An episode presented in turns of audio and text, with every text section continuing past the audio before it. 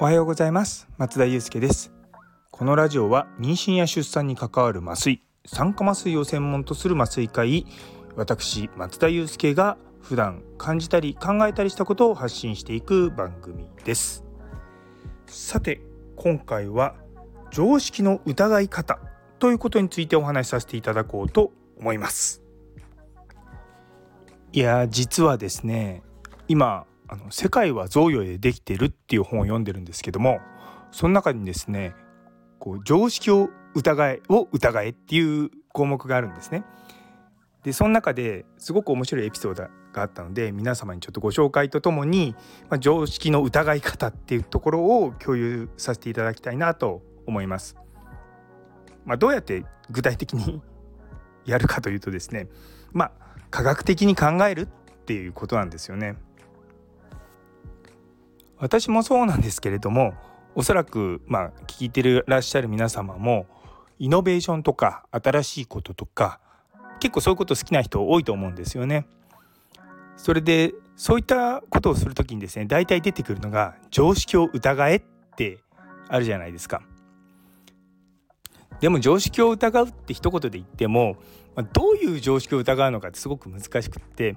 まあ、一般的にはその、まあ、我々が普段持ってる固定観念を打ち破るみたいな感じなニュアンスで使われると思うんですね。でもその常識を疑いっていうのを何も根拠もなくただただいや普段僕らがやってることはこれは嘘だとか言って常識を疑うっていうのは結局まあ生産性のない議論になっちゃうわけですね。例えば1たす1は2ということはこれは間違ってるって言ってもですね、まあ、それを証明することにはなかなかできないわけですよ。常識を疑うっていうのはそういうことではなくてですね我々が普段考えててそう信じてるものが本当にそうなのかっていうことを事実ベースでどう検証していくのかってことだと思うんですよね。ちょっと小難しく話がなっちゃってるんで簡単に言うと昔はですね実は血液って流れてると思われてなかったんですね。でその時は血液っていうのは肝臓で作られてそこから、えーとまあ、体の末梢とかの指先とかに行ってでそこで消費されて消えていくっていうふうに考えられてたんですよ。つまり血液がこう循環するな真ん中から端っこに行って端っこから戻ってくるっていうような概念ではなかったんですね。それをですねウィリアム・ハーベイ先生っていう先生がいやそれ違うんじゃないのっていうふうに考えてでまあ実際今僕らが知ってるこう血液が循環してるってことを証明したんですね。でその先生どうやって証明したかというとそもそも心臓っていうのがこう一回一回こうポンプみたいに動くじゃないですかそうすると1分間でだいたい4リットルぐらいの血液が出てくるんですよでそうすると1時間で240リットルで1日にすると6,000リットル血液が出てくっていうことになるんですよね。で先ほど言った通り昔は肝臓で作られて血液がこう指先に行って消えてくっていうふうに考えられたんでそうすると肝臓で1日6,000リットルつまり6トンの血液が作られてるっていうことになるわけですよ。っていうふうに考えるとそれってめちゃめちゃおかしいですよね。いやもちろんその 6, 6トンのものが だからそもそも6トンのものって6トン6トン言ってますけども6トンですよ象より重いわけですよ。だからそんなものが肝臓から出てってあの体の末梢に消えてっていうふうに考えられたと思うとそれっておかしいよねって言って、まあ、動物の解剖したりとかしていってその中で、まあ、血液が循環してるっていうことを証明したんですね。いやなんかこのエピソードすっごく僕腑に落ちちゃったんですよね。僕らが普段思っていてこう常識だと思ってることっていうのを、まあ、なんでだろうって言ってそれでそれを証明するたとの論理とかがあると思うんですけどもそこにある事実をベースに検証するいわゆるまあ科学を用いて考えるといやそれって違わないかって思うことって結構たくさんあると思うんですよね。他の例で言いますとあのちょうど解禁 解禁になったって言い方変ですけどマスクですよね。で普段僕らが使ってるあの不織布不織布マスクっていうのはですね自分のかあの持ってるものを外に出すのを防ぐものなんですね。まあ、そういうふうにデザインされてるわけですよ。で医療の現場で使われてるのは医者が出した、あの息の中に入っているばい菌とかが患者さんに行かないようにするようなものなんですよ。なのでマスクをつけると感染が防げるっていうのはめちゃめちゃ間違いなんですね。それは科学的に考えると。でもいやいやコロナの状況の時にあのマスクのおかげであの感染広まらなかったじゃないかっていう人多いと思うんですけどもそれはですねコロナの問題点は症状が出ないコロナを持っている人たちっていうのがたくさんいたからみんながマスクをつけるだからその自分からこう、ま、のコロナをウイルスを出さないようにするためにみんなあれはマスクつけてたわけですよ。外から来たものを守ってるものじゃないんですね。でもだから結局誰が感染してるか分かんない状況だったらまあとりあえずみんな症状があるなしにかかわらずマスクつけましょうねっていうのがまあ一応理論的なものなんですよね。いやでもねあのコロナの最初の頃は N95 ってあのすごい、ね、高性能のマスクとかあと、まあ、頭からスポッとかぶるような防護服とか着て、ね、医療者が治療してる姿を見てるとあたかもそういったことをあの、ま、マスクをするとそういったのと同じように、まあ、防ぐことができそうな気がするじゃないですか。でもウイルスもそうですし、まあ、あの一般的にその空気感染するという結核とかもそうですしいわゆるその普段僕らが使ってるマスク、ま、マスクって言っちゃった ごめんなさいあのマスクでは一切予防できないんですよ。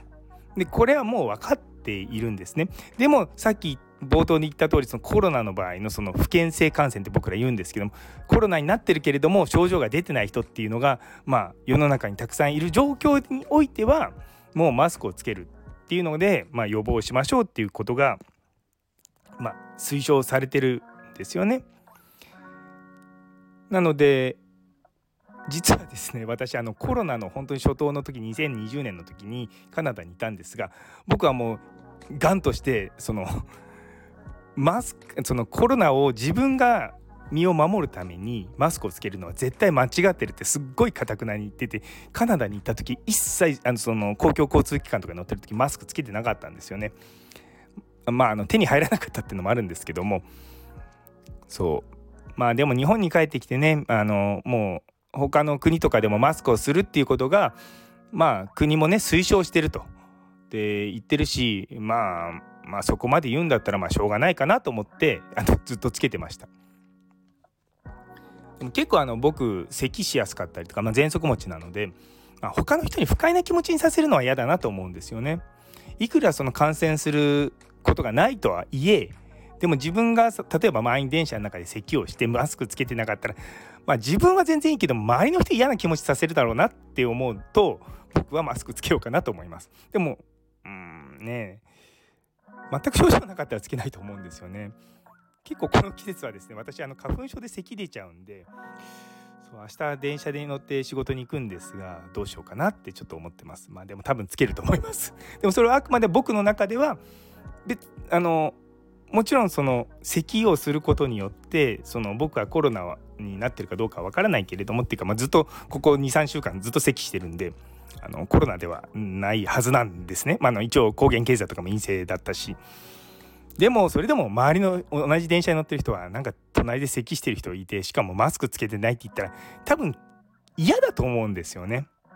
だから他人に対して嫌なことは僕はあんまりやりたくないのでそれはつけますけどもまあ、全く症状がなく何もないんだったら電車の中でもつけなくていいんじゃないかなって個人的にはずっとずっとずっと思っています。はい。ね、あのなんで常識疑えってすごく僕重要だと思うんですよね。そこにはやっぱりちゃんと科学的に考えるっていうのもそうだし、まあ、ある意味理性的に考えるっていうのもあると思うんですよね。でもやっぱりそそれだけじゃなくてやっぱり他の人がどう思うかまあ、同調圧力なのかどうかってとこはすごく難しいんですけど僕はあんまり同調圧力っていうよりもただ単に周りの人に嫌な思いをさせたくないっていうのがあるんでマスクはつけてますけれどもっていうところですかね。でもなんかこう常識を疑い始めるとって言い方変ですけども結構科学的に考えるとこれっておかしいよなってこと世の中5万とあるんですよね。あのちょっと前にトイレの蓋を閉めて流してくださいみたいなのもあったじゃないですか。あれも全く変な話だなって思いながらもまあまあふーんって僕は思いながらやってます。まあでもね一方でみんながやってることに対していちいちいちいち反論してるとって言い方変ですけどもいやそれはあの科学的に正しくないみたいなことをずっと言ってるとですねあの嫌がられるんですよね。そうでだからまあ別にあの、まあ、我慢すりゃいいやって僕は思っちゃうのでまあそれなりにね皆様に 皆様に合わせてるって言い方変ですけどまあまああの適当にやってます。いやねでも、まあ、常識を疑うところに、まあ、ちゃんと論理的に考えるってことは本当に大事だと思うのであのね仕事とか特にあるじゃないですか